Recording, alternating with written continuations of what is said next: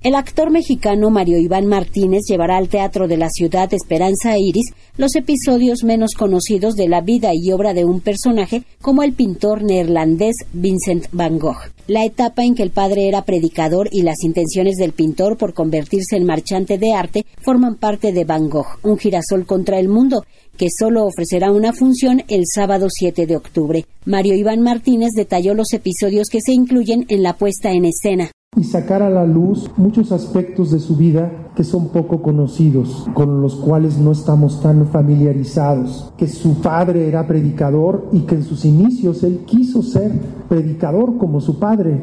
Fracasó porque era muy apasionado, la gente acababa saliéndose de la iglesia, luego marchante de arte.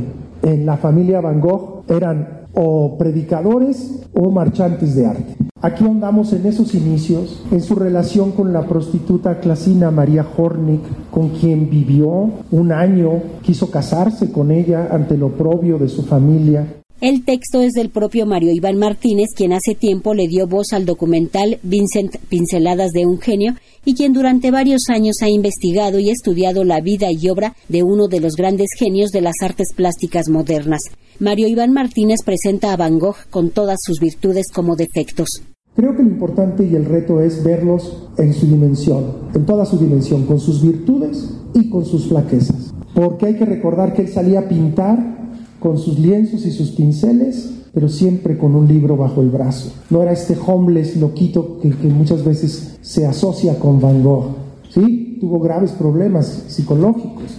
Era, por un lado, un hombre sensible, culto, todo un poeta, y por otro un hombre intolerante, eh, torpe en sus relaciones con las mujeres, este, eh, prostibulario, se contagia de sífilis, se le caen todos los dientes, por eso en sus cuadros nunca lo vemos sonriendo, es muy reticente a las fotografías. En conferencia de prensa, Mario Iván Martínez afirmó que Van Gogh no vivió lo suficiente para ver cómo se reconocía su talento. Desde hace varios años que investiga acerca de su vida y obra, el resultado es la puesta en escena e incluso material para niñas y niños. Van Gogh, un girasol contra el mundo, inicia en un hospital psiquiátrico.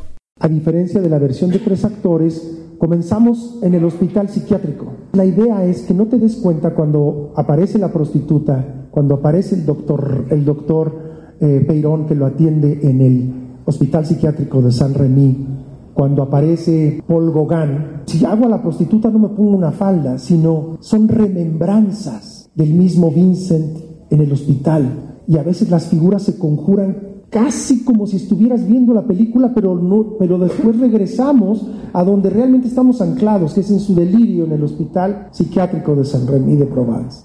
Van Gogh, un girasol contra el mundo, solo se presentará el sábado 7 de octubre a las 19 horas en el Teatro de la Ciudad Esperanza Iris, Donceles 36 en el Centro Histórico, muy cerca del Metro Allende. Para Radio Educación, Verónica Romero.